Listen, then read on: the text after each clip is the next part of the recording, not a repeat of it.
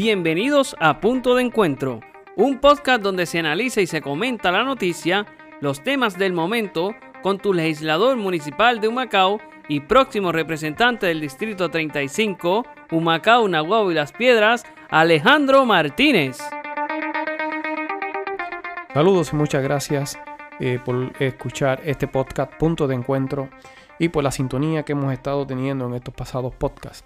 En esta noche quiero hablarte eh, sobre la situación que pasó el pasado domingo sobre el evento de las primarias del 9 eh, de agosto, donde por la situación de que las papeletas no llegaron a la mayoría de los centros de votación, ese evento ha sido suspendido o pospuesto la culminación eh, para una fecha que todavía está incierta. Se espera que sea el próximo 16 de, agosto que se culmine eh, con este proceso de votaciones. Y esto ha dejado un mal sabor y ha sido reseñado por las noticias a nivel internacional. Y a nivel de Puerto Rico, pues se ha establecido como un evento que es una vergüenza para el proceso democrático aquí en Puerto Rico. Eh, tenemos que pasaron una serie de situaciones donde esas papeletas no llegaron y ha creado grandes dudas dentro de las personas y del pueblo en general.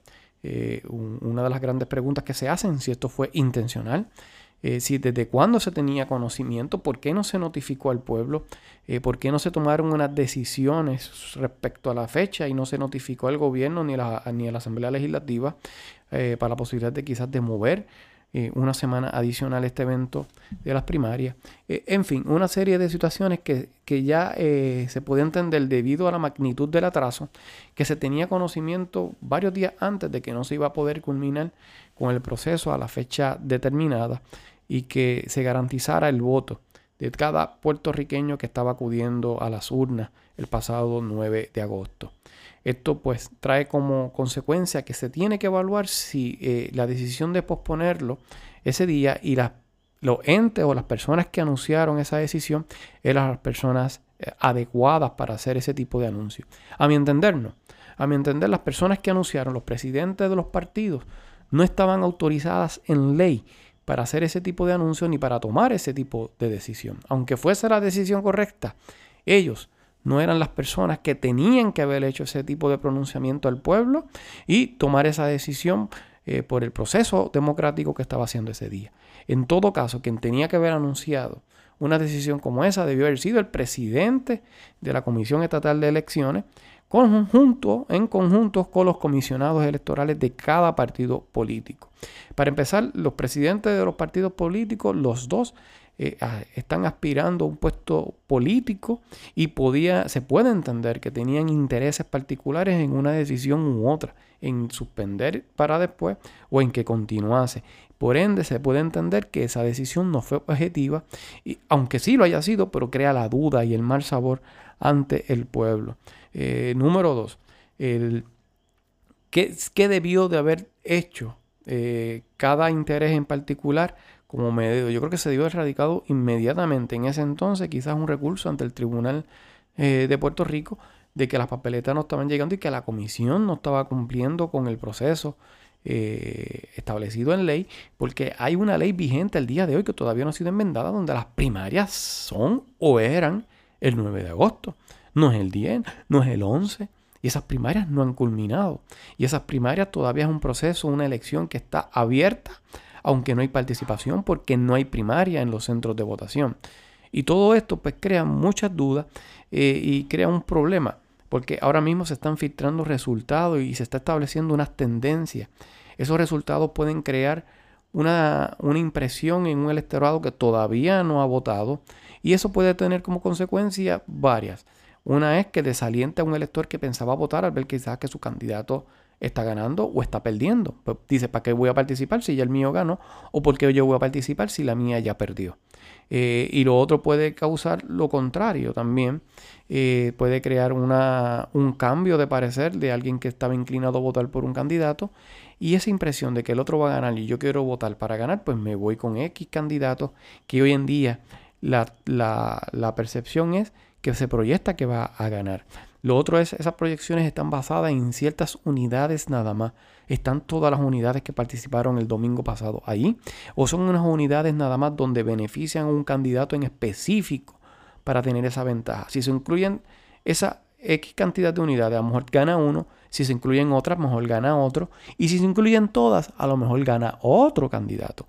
Eh, es una realidad que no sabemos. Y eh, se está tomando una data que está siendo compartida por una parte interesada con unos resultados en particulares eh, para que dé un resultado final en particular de acuerdo al interés de esa candidatura. Y esto es un peligro grande para la democracia de Puerto Rico, es un peligro grande para el valor del voto de las personas que todavía no han podido participar del evento del pasado domingo 9 de agosto.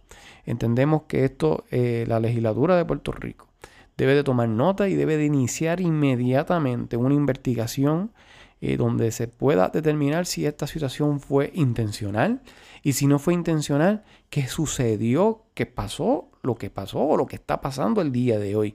¿Qué cambios hay que hacerle a la ley y a los procesos internos dentro de la comisión? Si fue algo administrativo dentro de la comisión.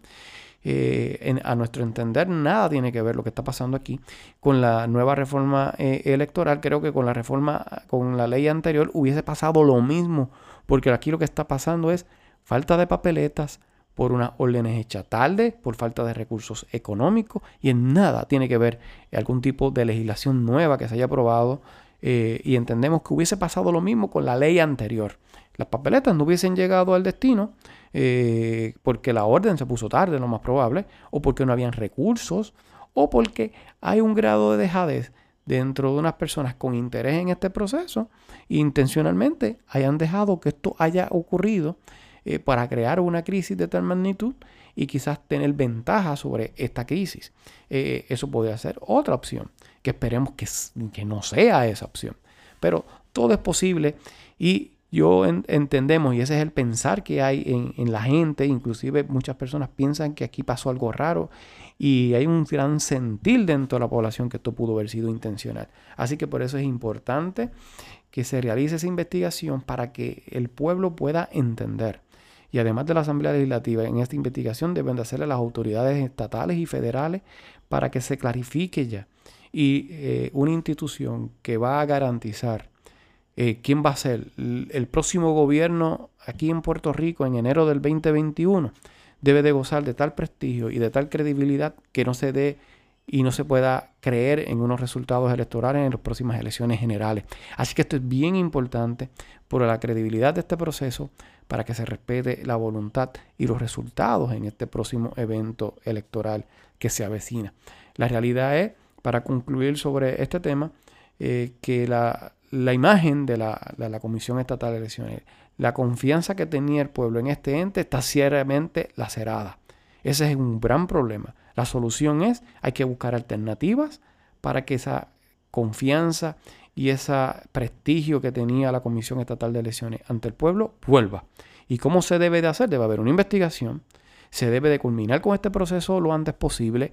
Mm, entendemos que y esperamos que el Tribunal Supremo eh, fije una fecha eh, los próximos dos días, eh, del jueves al viernes, que del viernes no debería de pasar que ya se esté culminando este proceso. Yo entiendo que ya el domingo es demasiado tarde y se sigue lacerando cada día que se espera porque este proceso termine, se sigue lacerando la confianza del pueblo, se siguen filtrando nuevos resultados, se sigue fijando nuevas tendencias y se sigue especulando y sigue este, este, este mal sabor en el pueblo sigue aumentando y la desconfianza sigue creciendo. Por eso es importante que se resuelva ya esto y se culmine este proceso. Y por último, eh, la Asamblea Legislativa debe ya de verificar todo lo que hay dentro de la ley electoral que requiera cambios técnicos dentro de lo que es la administración y la gerencia dentro de la Comisión Estatal de Elecciones que se tenga que arreglar, se debe de corregir para que este, los eventos próximos, como es las elecciones generales, la situación que se dio en la primaria, no vuelva a ocurrir.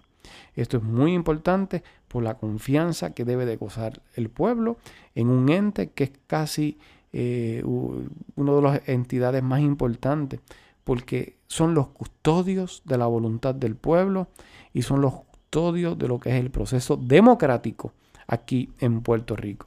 Esto ha sido todo por este podcast. Los esperamos en la próxima semana en otra edición más del podcast Punto de Encuentro con este servidor que te habló, Alejandro Martínez. Agradecemos tu sintonía. Los esperamos en la próxima edición del podcast Punto de Encuentro con tu próximo representante del Distrito 35, Alejandro Martínez.